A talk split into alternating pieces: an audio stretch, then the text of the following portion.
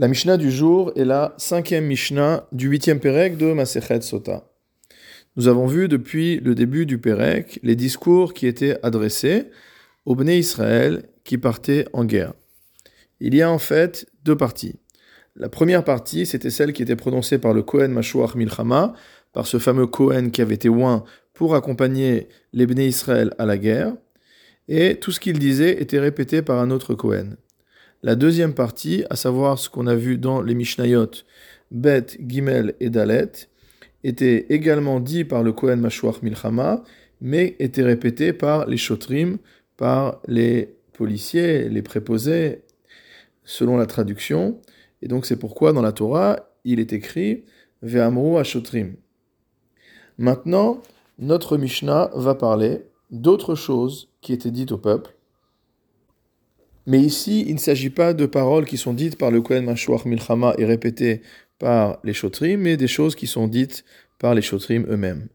Veyasefu Shotrim les Daber et la Les Shotrim continueront à parler au peuple. Ils rajouteront Ve'amru et ils diront Mi ha'ish verachalevav. Qui est l'homme qui craint et qui est de cœur tendre, de cœur faible? Yeler veyashov les Qu'il rentre chez lui. Il s'agit du pasouk de Devarim, chapitre 20, verset 8. Rabbi Akiva Omer, Rabbi Akiva enseigne, Hayare veracha levav kemashmao. Lorsqu'on parle d'une personne qui est craintive et qui a un cœur fragile, entre guillemets, alors c'est à comprendre de manière littérale. Bekishre Milchama, il s'agit d'une personne qui ne peut pas se retrouver en situation de combat, Velirot Cherev Shelufa, et voir une épée dégainé devant lui. Rabbi aussi à Omer, Rabbi aussi à Galilée a une interprétation allégorique et il nous dit Hayare verach lorsqu'on parle d'une personne qui craint et qui a le cœur faible, ce n'est pas une personne qui a peur de la guerre elle-même. Zehu amitiare mina averot shebeyado. C'est une personne qui craint en raison des fautes qu'elle a commises. Lefichach, taltal Torah et kolelu.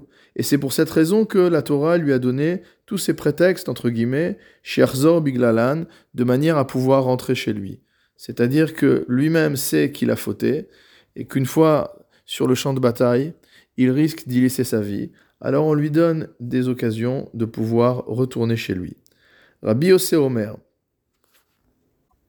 Rabbi Yossé nous dit qui sont ces personnes qui sont craintives et qui ont un cœur qui est trop faible pour pouvoir aller au combat. Almana le Kohen Gadol, c'est le cas d'un Kohen Gadol qui s'est marié avec une almana, avec une veuve.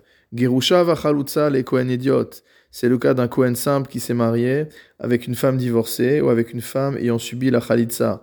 Mamzeret untina le Israël, c'est le cas d'un Israël qui a épousé une mamzeret, une femme issue d'une peine sanctionnée, d'une relation sanctionnée par une peine de carette, ou alors une netina, une descendante des Givonites.